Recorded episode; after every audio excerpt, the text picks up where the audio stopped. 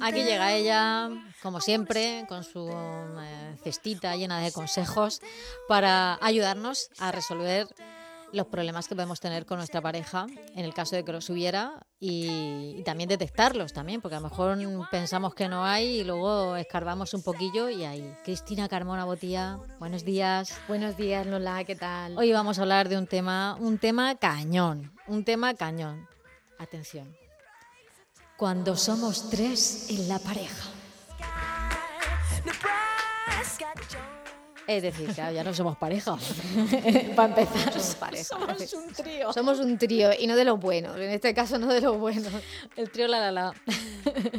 O el trío calavera. Bueno, que hay muchos tríos, ¿eh? Lo del trío siempre da como risa, ¿verdad? El trío la la la, el trío calavera. Sí, que tiene su intríngulis, ¿no?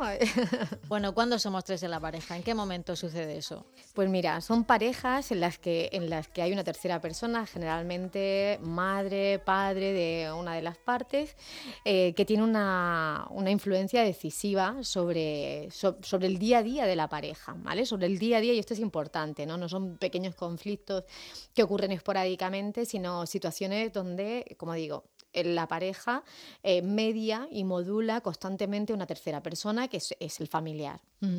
Ah, yo pensé que estábamos hablando de otro tema, de otro tema más de cuernos, vamos, para entendernos. No.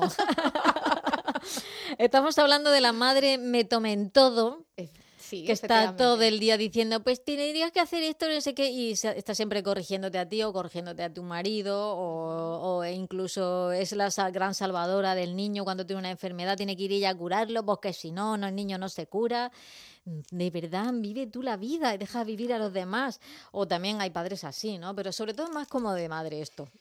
sí, está más relacionado porque eh, en ese caso, pues, y hay que, vamos a, vamos a empezar por la parte, ¿no? De, eh, rompiendo una lanza. Son madres eh, que tienen pasión por su hijo, por su hija, donde hay relaciones. Pasiones que matan. la, pasión de gavilanes.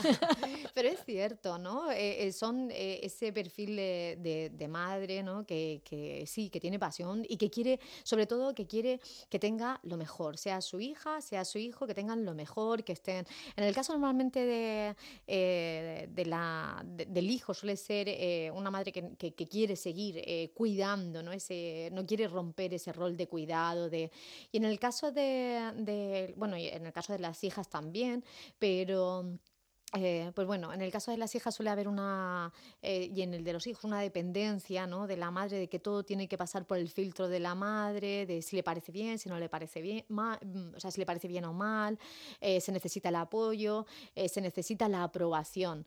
O a veces puede ser la aprobación o evitar el conflicto, ¿no? Cuando también se prevé que, algo no le puede gustar a, aquí a la señora madre y entonces... Pero tú no puedes vivir tu vida pensando lo que le gustará o no le gustará a tu madre. Efectivamente, ¿no? Eso eh, eh, hay una etapa para romper ese, eh, es imposible porque si no no harías nada. porque a algunas madres todo les parece mal todo lo critican, todo, todo es negativo, todo es peligroso, se va a caer, se va a matar. Hiperprotectoras, efectivamente. No, hombre, por favor, de relájense, señoras, señores. O sea, también hay abuelos superprotectores, pero bueno, son los menos. La verdad que esto es más de, de madre. O sea que, por un lado, hay parejas que tienen a esa madre o padre o esa tercera persona metida en la pareja porque necesitan la aprobación para hacer las cosas, que a veces no es tanto cosa de la madre. Inseguridad. Por inseguridad. A veces hay una inseguridad y se necesita esa aprobación de esa figura, ¿de, ¿de acuerdo? Esa figura de autoridad. Y por otro lado es pues el, rol de cuidador que la madre no quiere abandonar bajo ningún concepto. Efectivamente. Y en ese caso muchas veces... Ni, bajo amenazas de muerte. sí, sí. Ni bajo conflicto, incluso, eh, ni bajo a veces eh, la amenaza de, perder ¿no? al, al hijo o, a la hija, efectivamente. Eh, a veces decía también es el hecho de no querer entrar en conflicto. ¿no? La, hay una falta de asertividad también en este lado, hay una falta de madurez y hay una falta de asertividad por parte de la persona que permite, en este caso el hijo o la hija, que permite eh, esa, esa, interacción eh, tóxica en este sentido, ¿no? porque la, la, familia, o sea, una vez que hay un, un, matrimonio, una pareja, son un núcleo donde ambas partes, eh, las decisiones deben ser de, de, de los dos. De los dos y aquí hablamos de decisiones y de situaciones eh, pues que pueden ser muy que pueden resultar hasta cómicas no pero algo muy habitual por ejemplo es el, el hecho de que lleguen a casa en este caso pues eso no generalmente la madre o bueno o el padre también y que cambien los muebles de sitio Sí, o sea, esto eh, pasa con más frecuencia de lo que parece. Llega la suegra a tu casa y te cambia los muebles de sitio. Efectivamente. o el suegro y decide que esa planta que tienes ahí no, no, te gusta y te, la, y te la pone en el balcón. No, es que aquí le da más el sol y, eh, o se pone a tirarte comida que ya, no, es que esto ya no sirve. Eh, y luego, claro, es verdad que es lo que tú dices, que hay una falta de asertividad, que no, no, nos cuesta mucho decir que no a ciertas personas. Efectivamente. A lo mejor a nuestra madre no, porque mm, se lo decimos tranquilamente, porque le tenemos confianza, pero da igual que le digas que no, ella es como por uno y por otro le sale.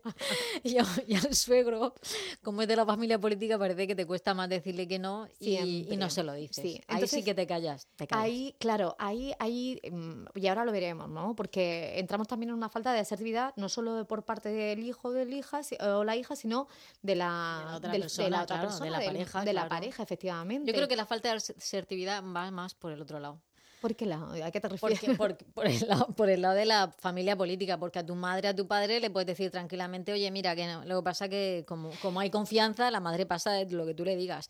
Pero al suegro, la suegra, para una vez que vienen a tu casa, de, ay, venga, vamos, Claro, no vamos a generar el Problema, el si, problema, si, él le hace ilusión poner la maceta en el. Pues que lo ponga, ya, no pasa nada. No pasa nada. Y no pasa nada si no te importa realmente. Es decir, hay un punto en el es una vez, pero sí. Efectivamente. Eh, hay un punto en el que eh, dejar a la otra parte y decir, bueno, es que eh, pues esto le está, es así, se divierte con esto, le gusta hacer esto y no me importa. Y bueno, pues lo relativizo y realmente no lo vivo como una agresión, pues estupendo, no pasa nada.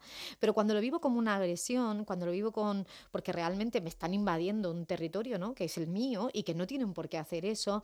El eh, relativizar esto puede convertirse en, en, la explosión final y en el conflicto dentro de la pareja o incluso con la familia, ¿no? Hay gente que no se lo dice a la a la, a la, persona en cuestión. Pero se lo dice al intermediario. Eh, a la pareja, efectivamente. Dile a tu hermana que, por favor, no me regale más ropa usada de sus hijos que no me gusta y no la necesito. Por ejemplo. Pues no se lo dice. No se lo dice, efectivamente. Dile a tu padre o a tu madre que cuando venga a casa, pues que no nos mueva la casa.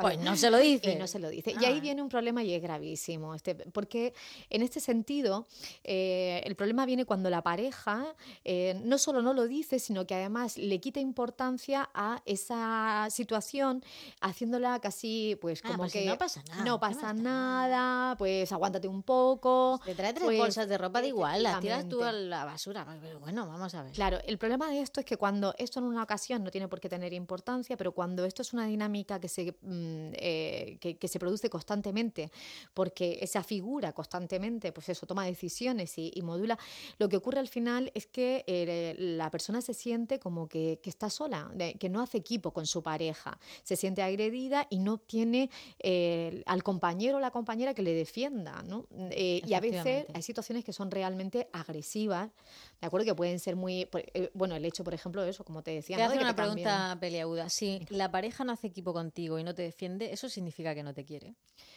No, no tiene por qué significar que no te quiere. Pero te quiere con un grado de compromiso ínfimo, vergonzoso, vergonzante. Anda ya, que se vayan a la porra esas parejas. Pero bueno. es que en ese, en ese momento la persona lo que... O estás conmigo o, estás, con, ellos. estás con ellos. decir, y de hecho yo soy la que comparte contigo todos los días, todo lo que hacer la cuenta corriente, la hipoteca. Hombre, por favor, ya. Vamos ya, esto. Eh, yo no diría tanto como que no te quiere, lo que sí es cierto es que en ese momento no está respetando tus sentimientos, ¿vale? Y es verdad que dentro del amor el respeto es fundamental. En ese momento, sí, en ese momento esa persona eh, para mí no es importante, para mí, o yo no me molesta, al fin y al cabo es mi madre, me da igual, o la dejo que venga un rato porque, eh, y lo relativizo, pero no tengo en cuenta que para ti sí que está siendo realmente agradable, que además es una invasión real. Lo importante es la falta de respeto en las parejas y a, y a, veces que es sutil, porque esto parece que no es una falta de respeto, porque tenemos por una falta de respeto que te diga una palabra. No, no, esto es una falta de respeto flagrante, lo que pasa que es muy sutil y muy elegante, pero sigue siendo. Entonces, mm, eh, concretando, para terminar, eh, evitar el papel de cuidadora de la madre, evitar tener que tener la aprobación de los suegros o los padres a toda costa, tengo, relativizar y otra cosa más. Tengo, tengo que puntualizarte ahí. Evitar no, afrontar. Afrontar. Que es distinto. Vale, muy bien, muy bien. Afrontar. Afrontar. Y afrontarlo es asumir la circunstancia, es tratar de hacer equipo con tu pareja, de escucharla, de entenderla y de, eh, validar sus emociones, aprender a decir eh, y a defender a la pareja y, bueno, y afrontar también el conflicto con mi familiar, con mi madre, con mi padre, eh, y a decirles esto no me gusta, igualmente afrontarlo por la parte de la otra pareja eh, y tomar conciencia de que la pareja es un núcleo que debe eh, hacer equipo y que deben respetarse, como decíamos, ¿no? Y, y, mantener esa unidad. Los demás pueden opinar, pero no tomar la decisión. ¿Cuánto aprendemos contigo, Cristina? ¿Cuántos matrimonios se habrías salvado si te, habrían, si te hubiesen escuchado antes? Pero bueno, ahí vamos. Espero que alguna cosa que... Seguro que sí. Hasta la próxima.